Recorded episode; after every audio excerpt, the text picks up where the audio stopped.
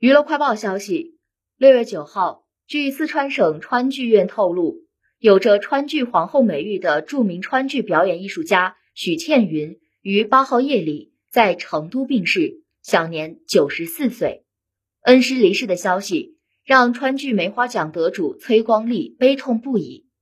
他发文悼念称：“您的离去是川剧和戏剧界的损失，更是徒儿永远的心痛。”美丽坚强的老师一路走好，您的艺术我们会代代传承。